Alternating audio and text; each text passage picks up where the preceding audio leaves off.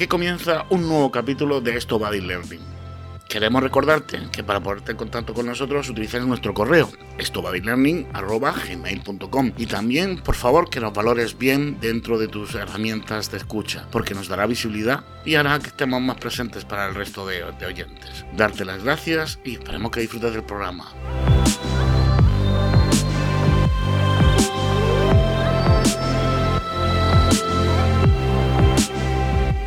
Muy buenas y bienvenidos a otra edición de Esto Body Learning. En el programa de hoy, como siempre os digo, habéis podido ver en el título que vamos a hablar de tendencias dentro de este mundillo, de este pequeño mundillo que es el e-learning. Y para acompañarnos en este viaje, tenemos con nosotros hoy al compañero Cherra. Cherra, ¿qué tal estás? Muy buenas tardes, muy bien. muy buena, Cherra. Y a la compañera María José. ¿Qué tal, María José? ¿Cómo estamos por aquí? Hola, muy buenas. Aquí estamos con lluvia. Bueno, es, es, esa época del año que vamos a hacer. Es esa época del año, es. Echamos, echamos como siempre de mucho de menos a, a, Rubén, al compañero Rubén y a Luis que no han podido asistir el día de hoy, pero bueno, lo dicho, como siempre amenazan que van a volver, nosotros pues les dejamos también que descansen un poco. Y bueno, hoy tenemos mucho, mucha tela que cortar porque esto de las tendencias en el e-learning es un tema amplio y es un tema que continuamente se está discutiendo. Tenemos elegido una selección de tendencias, las cuales creemos que son relativamente relevantes dentro de, de las cuales se está discutiendo ampliamente a día de hoy creemos que tenemos suficiente material como para hacer un programa interesante para vosotros. De todas maneras, llamamos a vuestra participación como siempre y si veis que nos ha faltado alguna tendencia así o creéis que nos podéis uh, dar algo, vuestra opinión acerca de, de, las tendencias que hemos tratado el día de hoy, para eso está nuestro correo, para que os pongáis en contacto con nosotros y podamos hablar de ello. Hombre, desde el respeto y desde el buen rollo, todo, todo será leído y todo será respondido. ¿Vale? Así que vamos a empezar la primera de las tendencias que nos ha parecido mmm, dignas de, mencionar y vamos a hablar del e-learning omnicanal. En Sierra, eh, cuando estábamos en el previo del programa, me dijiste que esta te parecía muy interesante. ¿Nos puedes decir por qué? Sí, desde, desde luego, o sea, la, en el mundo que vivimos ahora mismo, en nuestras casas, en el trabajo, en, cuando nos desplazamos, antes solíamos decir multicanal, ¿no? Eh, ahora parece que Omni suena como que es todo, todo. Desde que existe el IoT, eh, Internet de las Cosas, pues ya, ya, se, ya, ya, ya, vamos hablando con el vehículo, vamos hablando con un dispositivo en casa que, que hace, enciende la luz, las apaga, nos enseña cosas, nos propone cosas. Los PC, los móviles, eh, antes hablábamos de, de, de, tabletas, de televisión, o sea, hay una cantidad de, de dispositivos, entonces la palabra Omni le da como un poco más de peso a eso que antes era multi, ¿no? Decimos que era eh, multicanal, ¿no? Y la formación está apareciendo algo igual. Había una obsesión antes de, de, que pues un contenido formativo, pues, fuera que fuera, eh, tuviese una misma pedagogía, una misma visibilidad en varios dispositivos y ahora estamos hablando de pedagogías combinadas, ¿no? Es decir, de cómo un, una forma de interactuar con un, con un dispositivo es una extensión del contenido que a su vez eh, consumimos en otro contenido, en otro dispositivo, perdón. Entonces, en realidad no se trata de reproducir la misma experiencia o la misma experiencia de aprendizaje porque cada, cada pieza tiene su, su momento. Por ejemplo, podemos imaginar una experiencia donde yo consumo un vídeo en un dispositivo que es el que más me gusta para consumir un vídeo eh, y puedo recibir preguntas por otro dispositivo que me propone preguntas en cualquier momento, pues sea en el coche, en, ca en, casa o en cualquier otro escenario. Entonces, la pedagogía es, y esa es la tendencia, porque el, decir, vale, nos vamos a formar en todos los dispositivos, eh, pues no sería una tendencia, sino es porque podemos generar nuevas experiencias, y ese es el reto, eh, la tendencia que existe, nuevas experiencias de formación que incluyan todos los dispositivos que manejamos, ¿no? Entonces, yo, yo creo que esa es una de las tendencias que debemos eh, tener en cuenta en los próximos años, ¿no? Y cómo sacarle partido a, este, a, este, estos dispositivos que hay ahora y los que habrá. Y además, no solo eh, cuando hablamos de, de, omnicanal, no solo nos referimos efectivamente, como indica Cherra, a, a, contar con todos los dispositivos que podemos tener a disposición, sino también todos los medios. Es decir, hasta ahora siempre se ha entendido como una especie de batalla entre la formación presencial y el e-learning. Si estoy haciendo e-learning, no hago presencial. Y si hago presencial, no hago e-learning. Y es como si se entendiese que, que, ambos métodos o ambas formas de dar formación se, son contrapuestas, cuando realmente no lo son. Yo puedo organizar una formación en la que una parte se da de forma presencial, otra parte se da online, eh, es decir, lo, que el conocido blended learning. Y, la importancia que tiene eh, mezclar esos entornos y no solamente dispositivos, sino también herramientas. Por ejemplo, todos estos canales eh, que ahora mismo encontramos en distintos espacios, los famosos edutubers, ¿vale? Que encontramos pues, medios que tradicionalmente son simplemente divulgativos, eh, etcétera, pues hemos, podemos convertir un canal como YouTube como un espacio formativo o las redes sociales como un espacio formativo. Es decir, cuando hablamos de omnicanal, lo que se busca es atender a todas esas situaciones, tanto lugar de realización de la formación, dispositivo de realización de la formación e incluso herramienta, canal o app para realizar esa formación y ver la formación como un elemento integrado que puede atacar y utilizar todas estas herramientas. Fijaos en, algunos casos como está empezando a haber experiencias de, microaprendizaje a través de WhatsApp. Está habiendo eh, ya empresas que desde que han abierto eh, esas capacidades a WhatsApp eh, pues están utilizando este medio o Telegram o otro tipo de redes que nunca se habían pensado para, la formación para dar esas píldoras formativas, ¿no? Entonces, eso que antes iba a través de una plataforma formal de formación, las múltiples que hay, pues ahora se extiende a medios habituales que usamos para el consumo de otro tipo de, de contenidos. Me está comentando que pues, supongo que utilizando un sistema de lateral thinking se ha pensado, oye, mira, todas estas vías tecnológicas están abiertas, aprovechémoslas y vamos a utilizarlas también para el entorno del e-learning y para llegar mejor al usuario. Pero una pregunta os voy a hacer que os voy a hacer de una manera reiterativa en cada una de, las tendencias de las que vamos a estar hablando, es que me pongáis un ejemplo práctico de lo que sería un e-learning omnicanal. Eh, atendiendo a lo que comentó Aracherra, acabo de recordar un caso personal que conozco, ¿vale? De una colega que se dedica a, hacer eh, formación para eh, desempleados, ¿vale? Sobre todo para técnicas de búsqueda de empleo. ¿Vale? Gente con dificultades de inserción laboral se dedica a trabajar con ellos. Hasta ahora trabajaba mucho en presencial, Claro, llegó la, pandemia y toda la parte presencial, al menos toda la parte de dinámicas de grupo, tuvieron que suspenderla. ¿vale? Toda la formación presencial de tú a tú la parte individual de la formación la están siguiendo manteniendo, pero toda la parte de dinámicas, de reuniones grupales, etcétera, tuvieron que suspenderla. Entonces tuvieron que ser súper creativos. Y además se encontraron con la dificultad de que, claro, esta gente desempleada con la que ella trabaja son personas con especial riesgo de exclusión, por lo tanto, la mayoría no contaban con Internet en casa y su único acceso a Internet era el móvil. Por lo tanto, eh, se buscó la manera de, para aquellos que tenían disponibilidad y acceso, organizaba videoconferencias, pero al mismo tiempo tenía abierto un chat grupal para todos, un chat en WhatsApp, donde iba lanzando determinadas capturas de pantalla de su presentación, la presentación que estaba haciendo en la, en la sesión virtual, les iba enviando capturas y les grababa mini audios en el WhatsApp explicando determinado, bueno, pues lo importante que se decía en esa diapositiva. Además, pues ellos interactuaban, también enviaban sus audios, entonces era como tener su videoconferencia, pero a través, a través del WhatsApp. Y la verdad es que eh, fue una, experiencia muy, muy buena y que llevaron a otros equipos. Quiero decir que fue conocido por los responsables de esta compañera y a partir de ahí se extendió esa práctica en otros centros de formación en los que, en los que participan. Pero como digo, en este caso se combinaron tanto medios como espacios, como, bueno, y además adaptado a las necesidades y a las realidades de la formación y las realidades tecnológicas que tenía eh, eh, los destinatarios.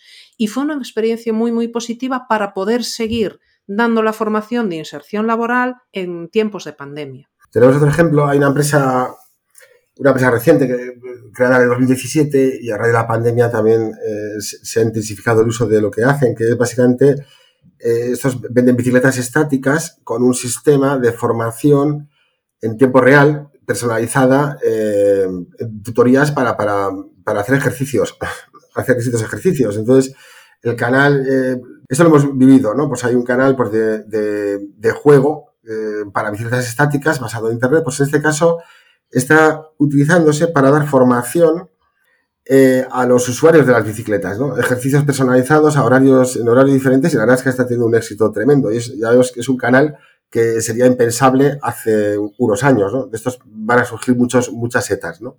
Interesante, interesante. No solo eso, sino que, claro, eh, se nota mucho la diferencia del salto que hemos dado de, eso, de la educación formal de, anterior a, la que conocíamos actualmente, donde el aula era necesario y el profesor era imprescindible, a este momento donde ya los contenidos están en todas partes, donde el profesor hace referencias y después repasa, pero siempre puede trabajar con el alumno de una manera, pues, eh, fuera de línea, como quien dice, y bueno, aprovechar las tecnologías que ya tenemos en nuestra mano, que, quieras que no, pues están, están en nuestro día a día, pues, lo dicho, con un poquito de pensamiento lateral, llegas a, sacarle nuevas utilidades a lo que utilizas en realidad pues para hacer la lista de la compra.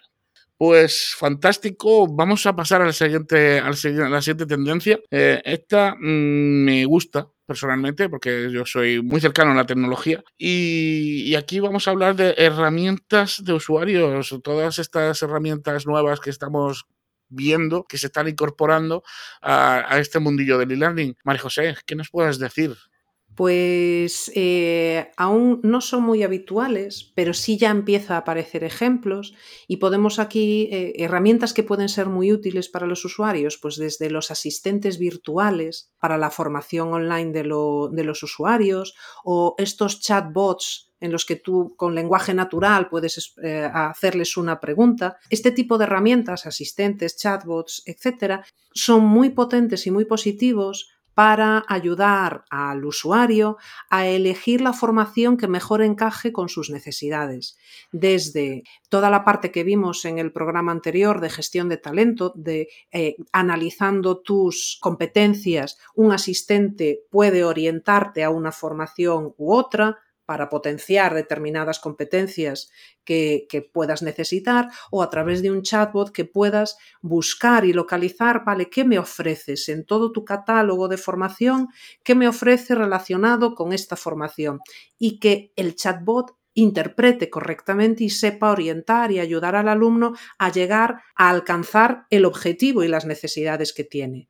O incluso eh, los asistentes que puedan ayudarte y orientarte durante la formación, es decir, tener automatizado determinadas acciones para que estos asistentes, si llevas días sin, sin, acceder a la formación, que puedan avisarte, si vas retrasado, si lo estás haciendo muy bien, pues también motivarte, si no lo estás haciendo tan bien, pues también motivarte. Todas estas acciones que muchas veces hace un tutor virtual, que ojo, esto no no permitiría deshacerte de la figura de un tutor virtual que hace mucho más allá, pero quizás las tareas más automatizadas que hace un, tutor virtual, que es esa labor de control y seguimiento de quién va retrasado, le envío un mail para avisar, quién va avanzado, le envían quizás esas tareas más administrativas, por decirlo de algún modo, poder retirarlas y que el tutor virtual realmente se dedique a potenciar su labor. Yo, tengo, tengo un término para definir todo aquello que puede ser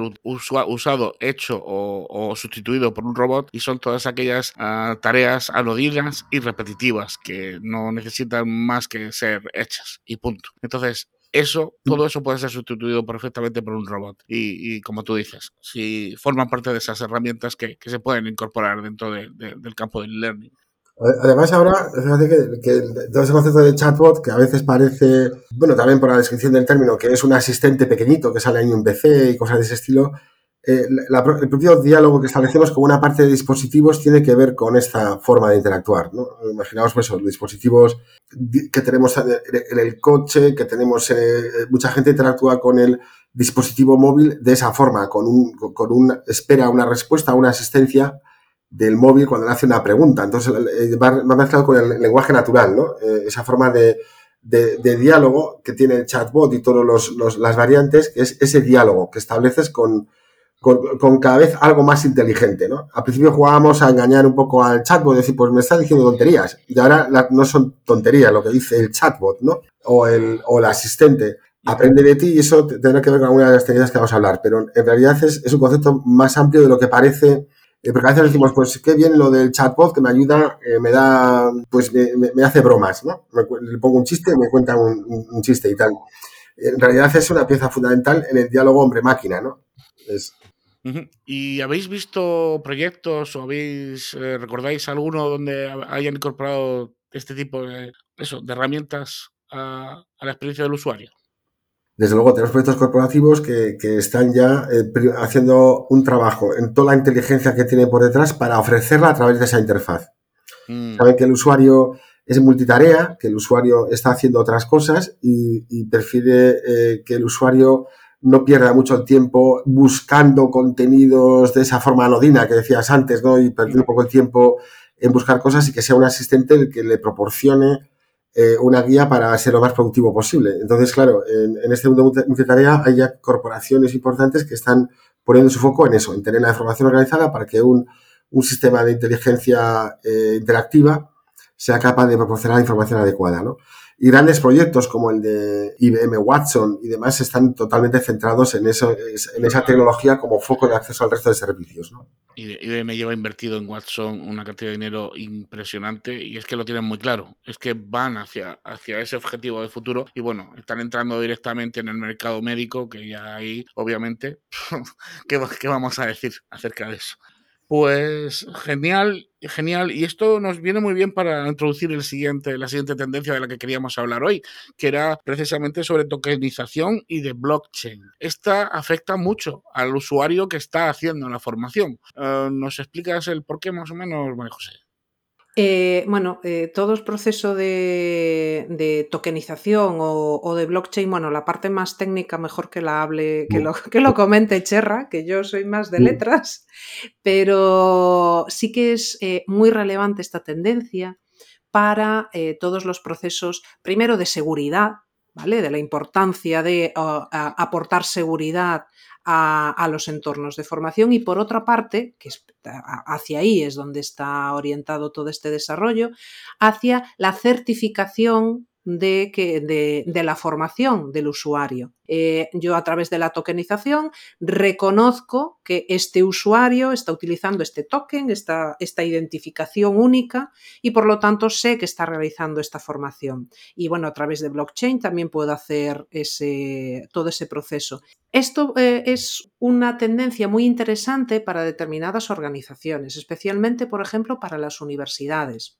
Ahora que las universidades y ahora más con la pandemia cada vez están más centrándose en desarrollar sus eh, proyectos de, alfabetización, de digital, no, pero bueno, de creación de sus aulas virtuales y de puesta en práctica de procesos de e-learning para los alumnos universitarios, siempre genera mucha duda y muchas reticencias en el mundo universitario porque, bueno, pues lo típico. ¿Cómo aseguro de que es mi alumno el que está haciendo esta formación? ¿Cómo aseguro que es este alumno el que está contestando este cuestionario o está haciendo este examen? Entonces, todo este proceso de tokenización puede ser muy, muy relevante para las universidades o incluso para organizaciones privadas, pero donde necesitan la certificación para obtener pues una pues, cualquier certificación tanto interna como eh, externa para que un empleado, una persona pueda ejercer una labor o una,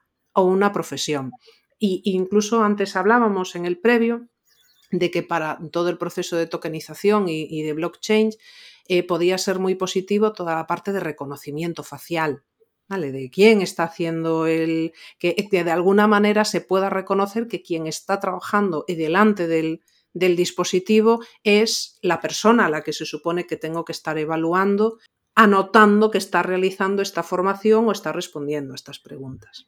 Claro, ahora, ahora todos conocemos muchas veces la problemática que además nos dan algunas personas con, con el tema de los títulos falsos, ¿no? que, que ha llegado a, a muchos ámbitos. Es un ámbito en el que vamos a tener una facilidad de reconocer la realidad de la formación que va asociada a la persona. Luego hay otra utilidad que es interesante, que es la microformación, o sea, el coste de, esos certificados de microformar o de microaprender algo, y eso va relacionado también con microlearning o con las em, con los con cursos cortos, con habilidades eh, eh, cortas, pues también se va a reducir el coste, porque la certificación de un token, o sea, de, a través de blockchain, eh, de, un curso largo o, pequeño, tiene el mismo coste, ¿no? Digamos, a la hora de, emitir ese certificado, ¿no? Después tiene eh, eh, contras, desde luego, porque hay gente que mezcla esto con el tema de las cibermonedas, ¿no? Entonces es, es, importante pensar de la diferencia que hay entre la cibermoneda, que se basa en la tecnología de blockchain, y blockchain para otros usos. Es decir, es importante tener esa diferencia. Y por supuesto, es que el, sistema de blockchain tiene muchos elementos que tienen que ver con otras cosas. Es decir, el poder ganar tu mochila de créditos también eh, se convierte al final en una cibermoneda, en una gamificación, en una forma de facilitar el acceso a nueva formación a través de esas mochilas de, de blockchain. ¿no? Incluso puede ser muy positivo para mm, llevarte tu expediente académico de que tú como usuario, da, igual estés donde estés o a qué organización pertenezcas, que tengas tu propio expediente académico y que puedas llevártelo Mm, tu conocimiento están demostrados directamente y, vamos y, con seguridad de que, de que son tuyos. Eso lo dábamos por asumido antes. Antes existía, bueno, en una clase presencial tenemos a un maestro que nos ha visto la cara, que nos ha sufrido durante días y días hasta llegar al final de la, de la formación y al cual le presentamos en un inicio un documento de identidad o una cédula la cual ya se acreditaba que, éramos nosotros. Eso en una, una formación a distancia desaparece. Entonces, tanto blockchain como el tema de tokenización, que no es más que crear un, identificador único para esa persona, suplimos esa certificación, esa firma del, profesor en una, en una clase presencial por este tipo de tecnología que acredita que somos nosotros, que los conocimientos son nuestros y que hemos pasado por todo el proceso. Que eso se hacía antes simplemente por eso, con la firma del profesor diciendo aprobado, suspenso, no, has tenido un 9, has tenido un 10.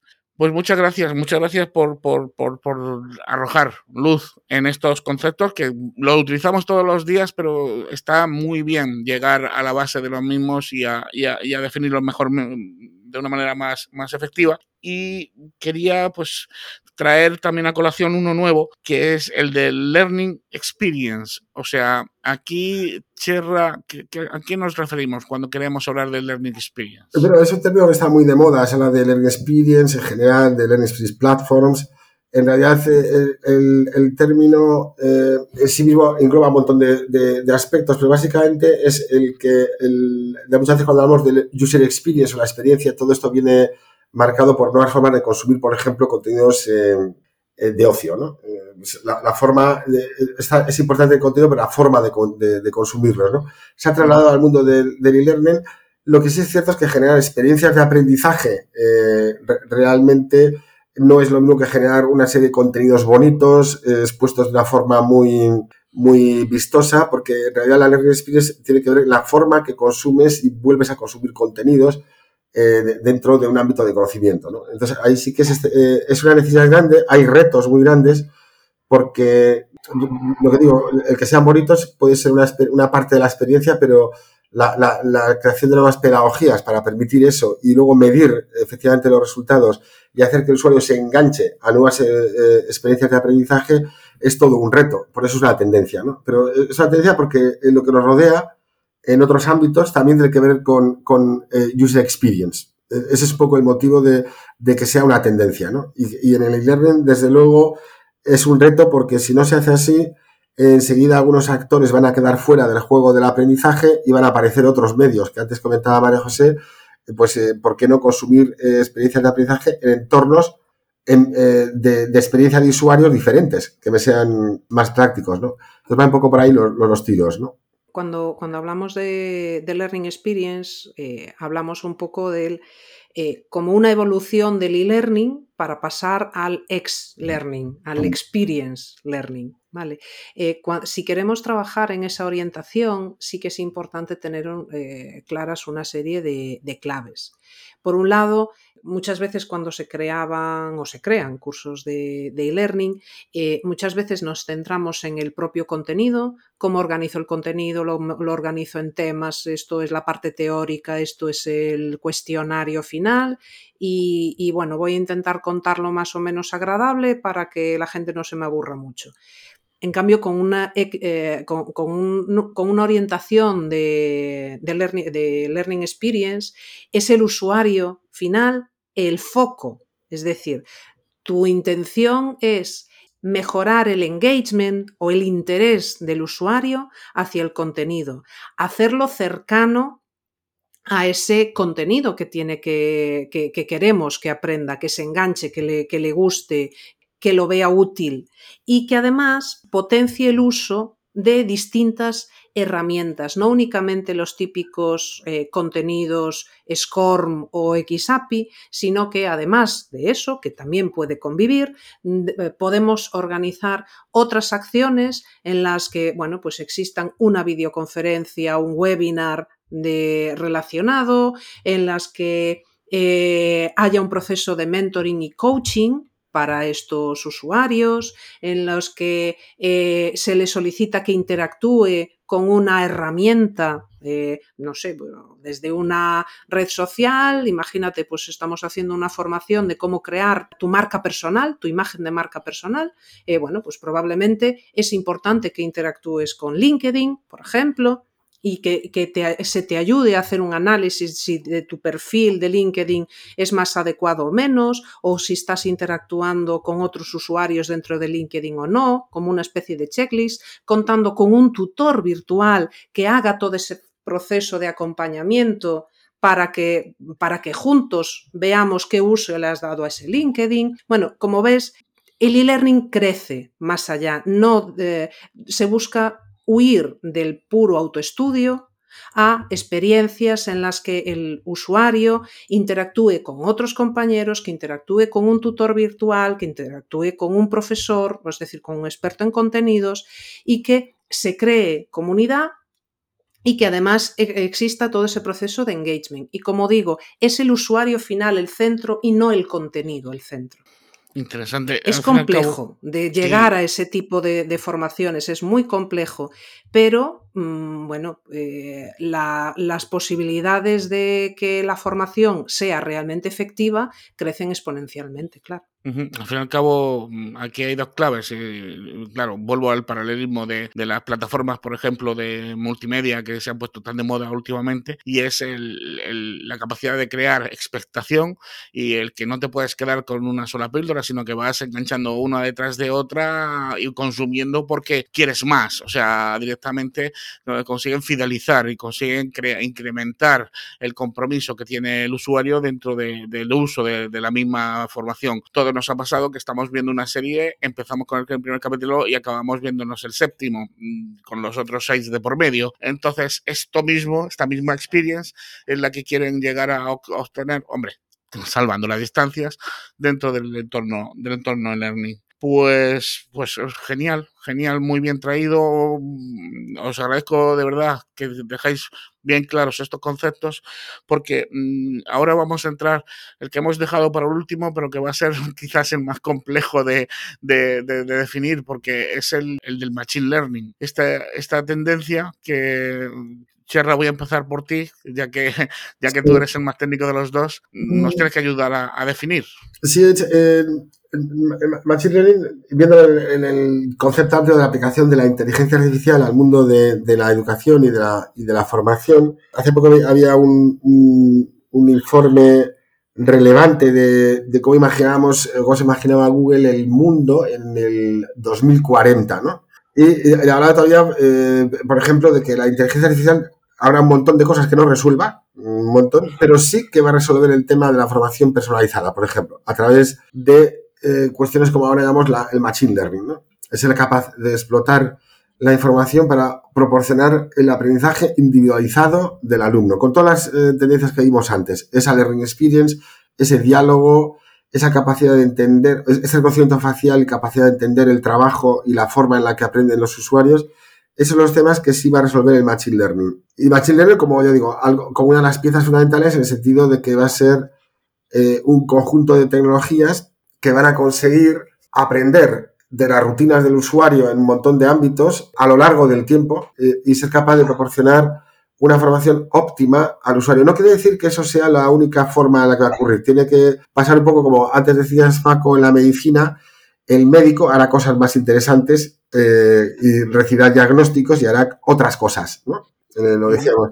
Hace poco eh, escuchaba que OpenAI, no sé si lo habéis leído, es muy curioso, me llama mucha atención, sobre todo la había estado probando OpenAI y de repente pues fue capaz de sintetizar en 136 palabras Alicia y el País de las Maravillas con una capacidad brutal. O sea, lo hizo también como, como cualquier lector que se lo lea unas cuantas veces y ya voy a sintetizar este, este libro. dices, pero parece que es una tarea muy humana, ¿no?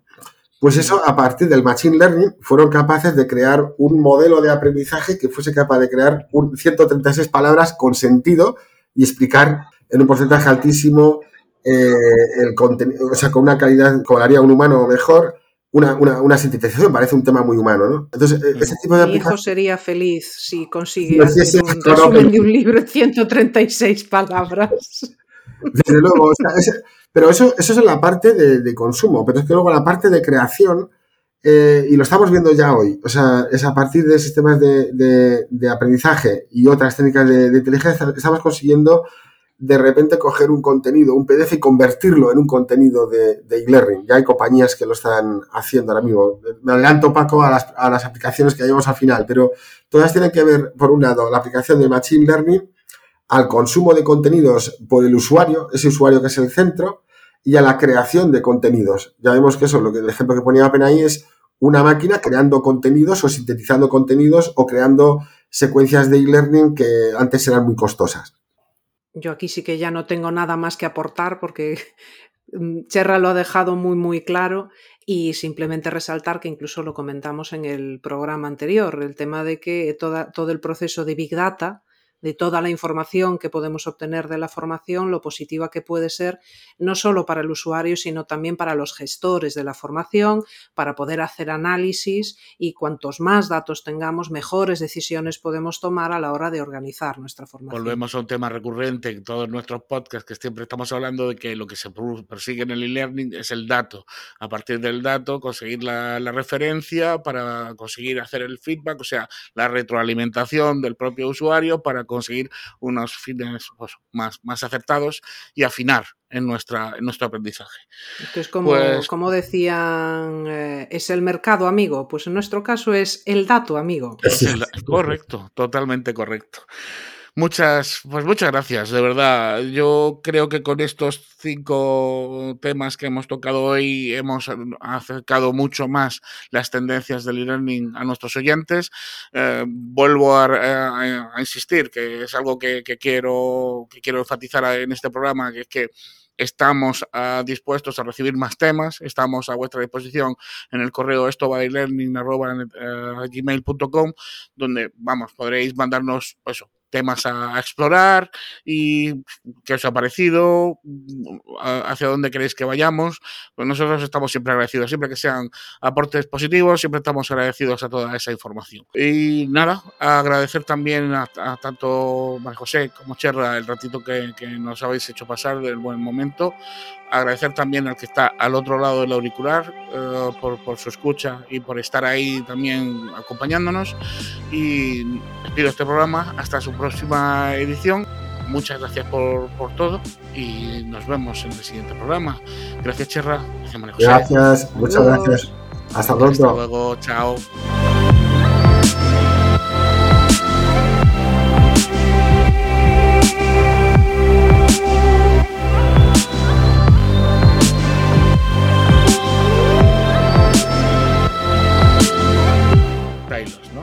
Ailos, ailos. Sí, sí. Hay gente que te chupa la sangre sin. Uh, no es una eso, para eso no tiene que ser un vampiro, ¿sabes lo que te digo? Puede ser cualquier cosa.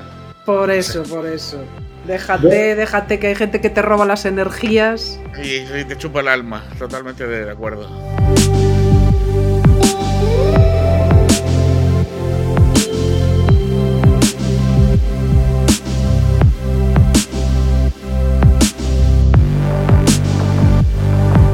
Haciendo su tesis Mm, sobre el e-learning en las universidades mm, y Ah, pues podríamos tiene- hablar de poco de lo que tendencias. hablar. mm. ¿Cómo? Tiene muy poco de lo que hablar. No, no tiene nada de lo que hablar.